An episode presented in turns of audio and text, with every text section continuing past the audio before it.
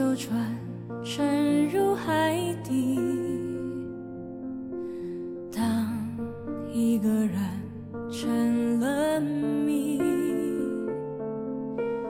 你不知道他们为何离去，那声再见竟是他最后一句。当一辆车消是天气，当一个人成了谜，你不知道他们为何离去，就像你不知道这竟是结局。大家好，呃，应该有三天没有更新了吧？有朋友一直在催我，你这个动作快一点呢，怎么没动静呢？人还在不在哦？什么叫人还在不在？我已经不在了吗？你放心，我不在了，我也会说，只是你敢不敢听啊？哼哼哼，呃，还有朋友说。你这个你不更新，我把你前面几集都又翻来覆去的听了几次了，听了三次四次了。哎呦，那个一集听个三四次，有没有这么执着嘛？有那么好听吗？有那么回味无穷吗？哎，有人就说有啊。你看，我第一次听一个大概，第二次听一个就是身临其境，第三次就回味无穷。好像所有的东西都出来了。第四次怎么样呢？第四次就可以引发我更深层次的思考。呃，朋友，我觉得你这个不是在听我这个节目，你好像是在做听力题吧，或者是在做一一道那个阅读题。你是要参加高考的吗？就你看，第一遍怎么样？第二遍怎么样？第三遍、第四遍，然后最后得出答案，有意思吧？哎，不过。只要你开心，怎么都好，你就听十次，听二十次，那是你的自由。可是，是不是也反映了我这个节目是我说的有点自恋了哈？大家大家不要打我，是不是就是等于说我这个节目就有点像，呃，一杯醇厚的酒，品一口，品第二口，然后和品后面的几口，感觉都是不一样的。嘿嘿嘿嘿，大家已经习惯我这个思维是四处乱跳、天马行空、乱想的。好了，汇报一下，这两天因为工作还有家里面的一些事情，确实抽不出来时间，太忙了。晚上呢，呃，这个睡觉时间也比较晚，但是我在忙其他的一些东西，在写一些计划呀，做一些翻译的工作，还有一些。上次我提过那个视频采访的一些准备工作等等等等，嗯，今天还好，今天有时间坐下来继续给大家啊聊后面的故事，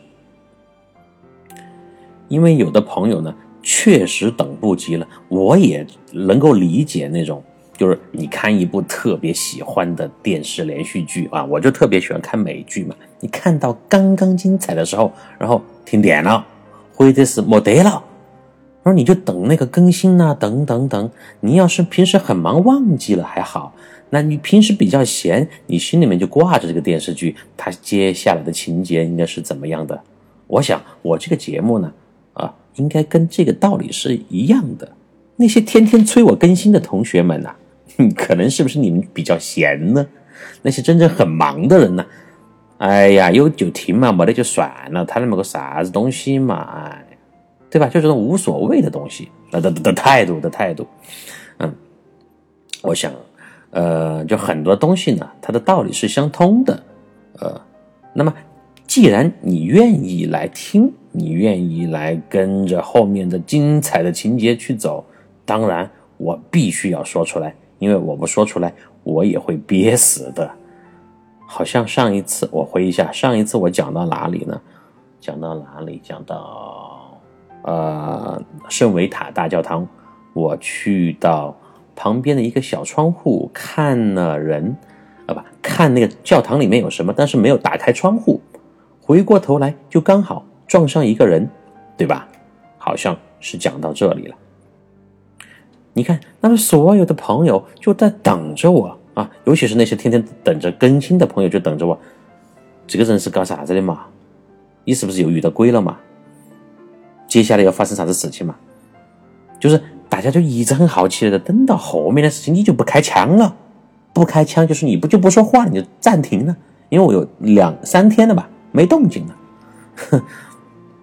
所以呢，呃，这个心情我是可以理解的，我是可以理解的。但是我告诉你呀，你不要着急，这种事情，这这这种时候还很多呢，对吧？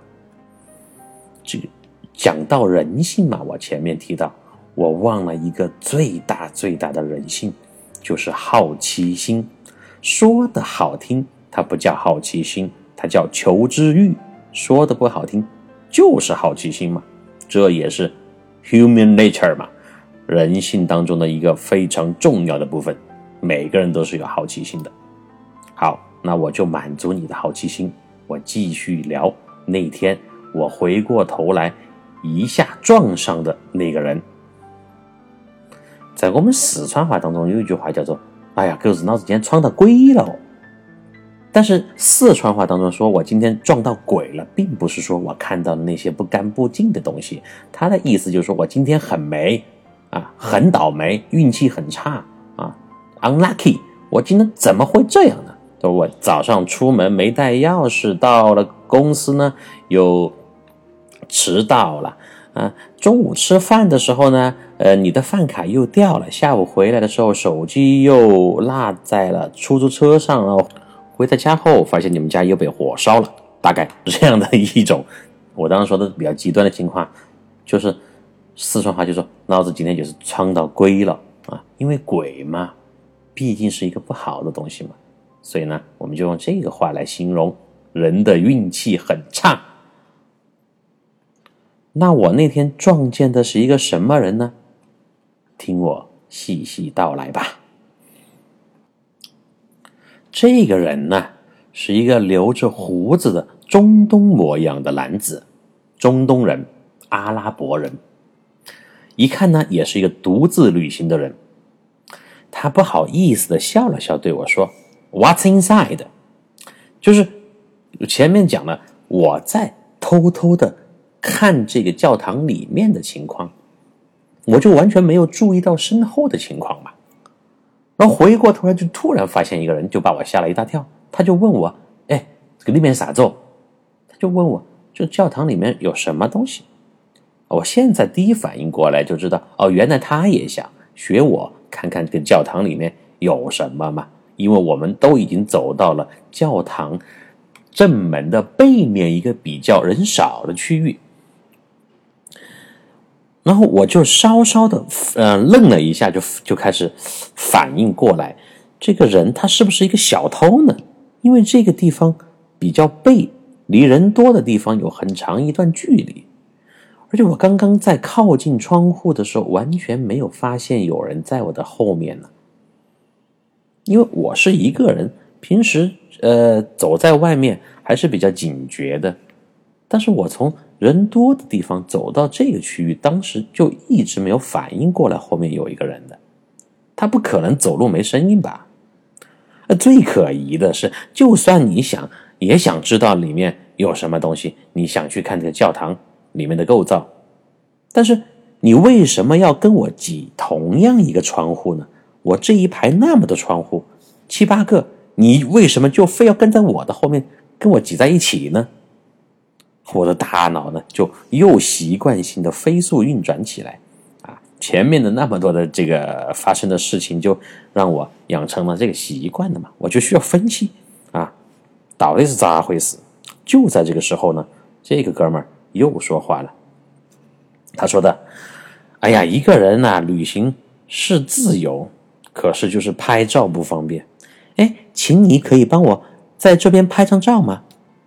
他就一副很有礼貌的样子，就操着一口阿拉伯口音的英语，就是那种蹦出来的嘟嘟嘟嘟嘟的那种，跟印度英语有一点像，啊。他都这样了，就是让我请求我给他拍照，那我也不好直接让他滚呢，我不可能说你给老子滚嘛，你拍照嘛，其他找人拍嘛，或者你有自拍杆噻，你跟着我做啥子？所以呢，你看我们这个东方人呢，又拉不下脸来。也也也是有面子心在里面，人家好心好意让你给他拍照，你不可能让他滚嘛。虽然那个时候我的心里面还是一直在打着鼓，一直在想这个人是怎么回事儿，而且是对我刚刚提到的没有声音就怎么跟在我后面感到非常的疑惑。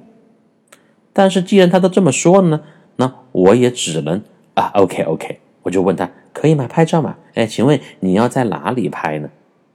我一边问他呢，我一边还是下意识的摸了摸自己口袋里的钱包和手机，因为我还是怕他是不是在打我的主意呢？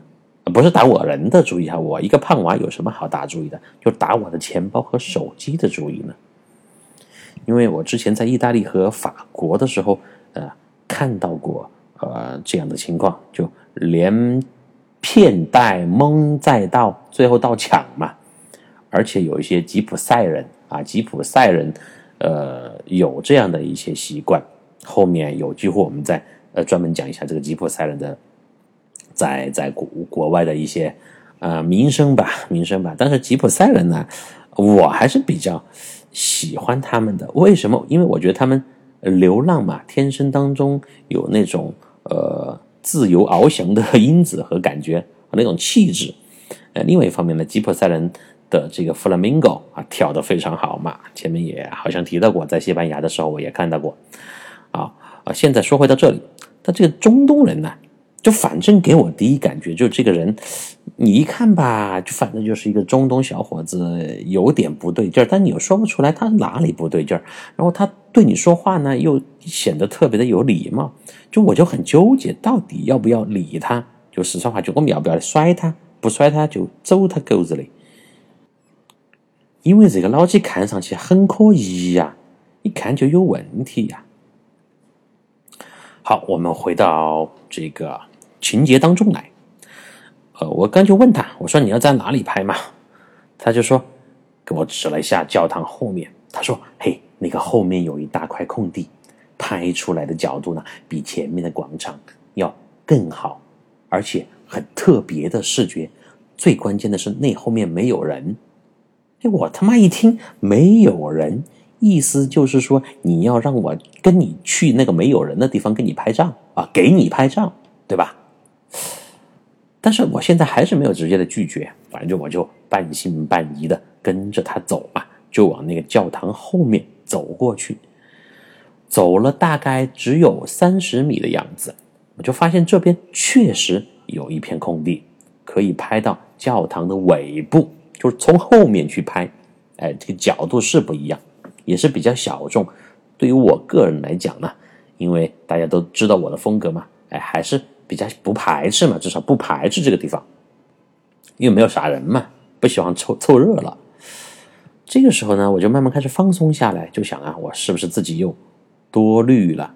因为这个阿拉伯兄弟呢，可能他就是觉得我看上去敦厚老实，一个胖子，找我给他拍照呢。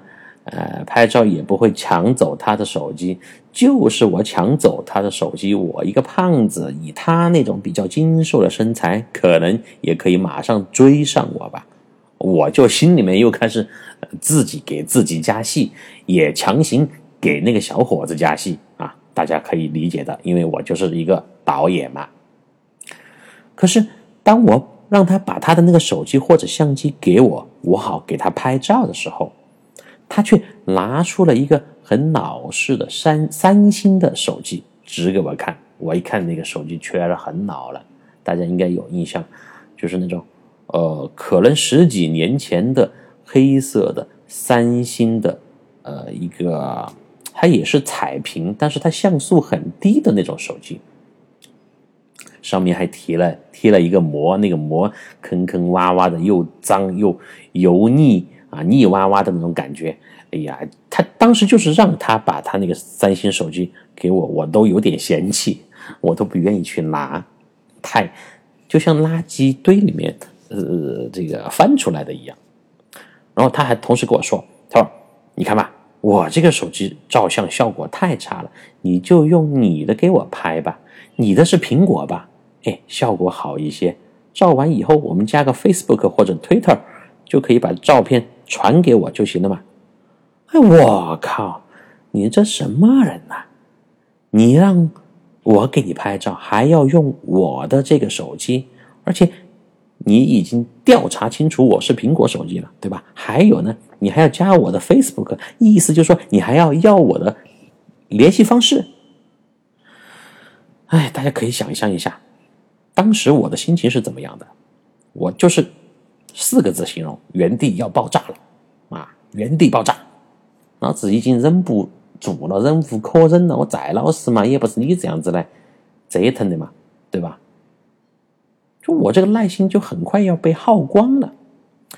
但是还是就就像我前面所说，他说的话呢，从逻辑上来分析，从道理上来分析，又没有什么漏洞；从表面上来看，又是很有礼貌的，所以我也不能。直接发飙呢？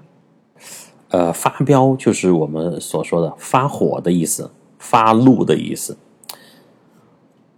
而且我也不能去破坏中国和阿拉伯人民美好的友谊啊，对吧？这个又上升到了国际原则。啊，当然也是我自己给自己加的。嗯，那么我就行吧，掏出了手机准备给他拍。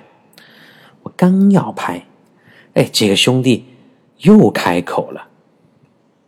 你们猜他说什么？你打死猜不到。他说的：“呃，我去那个教堂的墙边站着，你呢就往空地那头走，离我远一点啊，就越远越好。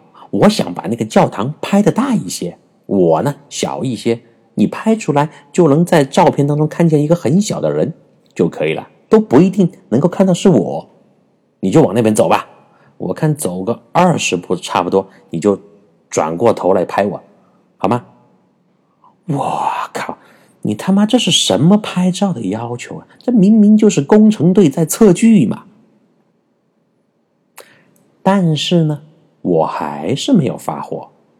我想，都这样了。我就要看你到底要干个啥，呃，我就深吸了一口气，按他说的方向，朝着远离教堂的地方走去。啊，觉得走的差不多呢，就停下来往回一看，嘿，你猜怎么着？那家伙不见了，就是刚刚那个中东小伙子，人不见了。我揉了揉眼睛，四处张望了一番，连个鬼影子都没有。而且这个时候天色已经暗了下来，我站着的这片空地上，除了我，空无一人。我回忆了一下，我刚刚比较放松了嘛，然后现在就是这种情况，他突然不见了，就让我自动的又紧张了起来。我就开始回忆，我刚刚已经很不耐烦了，就随意的走了几步。嗯，想起来呀，我走这几步的时间不超过十秒钟。那个人如果要消失在我眼前的这么一大片开阔地的视线当中，就必须要跑得很快才行。你就是在十秒钟之内，份儿的一下就要跑出我的视线才行。但有一个点，就算你跑得很快嘛，行，我承认你是这个呃运动员，百米跑呃五秒八的。但是有一个问题啊，因为我记得我刚刚看到他第一眼的时候，还打量了一下他的打扮，他脚上是穿着一双锃亮的皮鞋的呀，就跑起来一定会有声音的嘛。可是刚刚这十秒钟，我可什么也没有听见。我本来想返回，就是回过头去再去找一下这个像幽灵一样冒出来，又像幽灵一样消失掉的男人。但是此时天色已晚，加上我早上出来一路折腾，已经很疲惫了，便放弃了这个念头，匆匆离开了此地，去到了人多的大路上。呃，听到这个地方呢？一路跟随的朋友肯定就又在打问号了。哎，Frank，你他妈的是不是又在撒谎呢？哎，你们觉得我有必要跟你撒谎吗？如果我要撒谎，我如果要编情节，那我就去鬼故事专辑那边，我就去呃那个播那个有声书，你听得就更过瘾。我都说了，我是讲我真实的经历的吧。它为什么叫奇遇嘛？奇就是奇在这些地方，因为我们在路上旅行呢，那奇山奇水看的比较多，但最最好玩的就是奇人嘛。你看我这一路最有意思的就是遇到那么多的奇人、奇特的人、奇怪的人嘛。好，我继续讲。但是，嗯，大家可能这个时候跟我一起同呼吸共命运的人。你是不是觉得我的心里这个时候又在发生变化了呢？我告诉你，其实我还好，因为第一我很累，我没有办法去想那么多；第二一个，我管求得你的来嘛，老子无所谓了，反正又不是没见过，对不对？你看，就那么一天，从早上到现在，从天亮到天黑，我见了好多那些鬼迷鬼的东西了嘛？啊，鬼迷鬼眼的东西，鬼迷鬼眼，在我们四川话当中都是那种。神叨叨的、很神秘的东西，就是这个意思啊！大家可以学一下“闺蜜归燕”。这说起来是不是很带劲儿呢？好，我继续聊。我就一边走嘛，我从那个刚刚人很少的广场啊，就是后面那个拍照的地方，就走向了大道。大道上人很多啊，全是游客嘛。我就一边走一边还不时的回头望，我就想看看啊，看看。那个阿拉伯小哥是否还在附近盘旋？可是我看了几眼呢，都不见踪影。哎，仔细一想，他这个恶作剧的技术含量还挺高的哈，可把我一顿折腾。可是他这么做的目的是什么呢？我们俩都是孤单的行路人，井水不犯河水。来到布拉格这么文艺、浪漫、美丽的地方，你就好好欣赏嘛。你还要干这种事情？难道就是看到我老实吗？就成为了他路途当中用来提供娱乐的工具吗？我就愤愤不平的在心里骂着，因为遇到这样一个被人愚弄的事情啊，是谁都应该是比较气愤的嘛。我这么小肚鸡肠的人，肯定也不例外嘛。我就非常的生气。虽然这个小插曲它并没有让我遭受任何实质性的损失啊，东西也还在，钱也没有被偷被抢，但我说实话，以他那个小身板，他真的要跟我硬抢的话，他不一定抢得赢我。老子一屁儿揍死他！这个话就比较粗俗了哈，嘿嘿嘿，呃，这个四川朋友懂的吧？但是我心里呢，确实还是很不爽的。因为我被你愚弄了嘛，就我们说，我就被你莫名其妙就耍了，老子心头很不甘噻，对不对？此时呢，夜幕已经几乎落下来，天边的夕阳还残留着一丝余晖。好了，大家先不要去想那个阿拉伯的事情，我们一起先来欣赏一下美丽的夕阳风光吧，画面感。这个时间呢，又是拍照的绝佳的时机，我就调整了一下心情，和很多游客一样，就走上了一个角度很好、面向老城的观景平台。那时的眼前的景色呢，就更像是一幅多层次、多色调的油画了。好，请你闭上眼，一起来。看这美丽的景色吧，我看到的是天空和城市的景色各占画框的一半，因为它像一幅油画，夕阳渐渐在远去的云朵后隐去了自己，没有了光芒的透射。一片片白云也变成了乌黑色的幕布，慢慢延伸，开始遮挡整片天空。山下的城市不再是一片红色屋顶的海洋，城里的点点点灯光亮了起来。伏尔塔瓦河对岸的路灯倒影在河面上，给胖子的皮带镶嵌上了一圈发光的亮片。河这边的城堡区，各种分布零散、亮度不一的射灯和路灯，把街道的轮廓凸显了出来，也增添了城堡的一丝神秘的气息。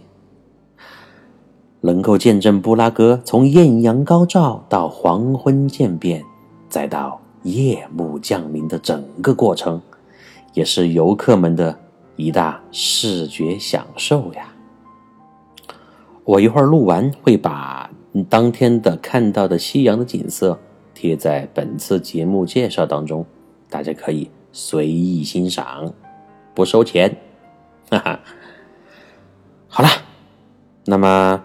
我看完夕阳，又发现了什么？遇到了什么呢？嘿，对我又遇到了有趣的三个人。但是这三个人和那个阿拉伯人一比呢，完全就不是一个风格，因为他们让我感到了特别的温馨和亲切。要想知道后面的故事，不要着急，下次再见吧，拜拜。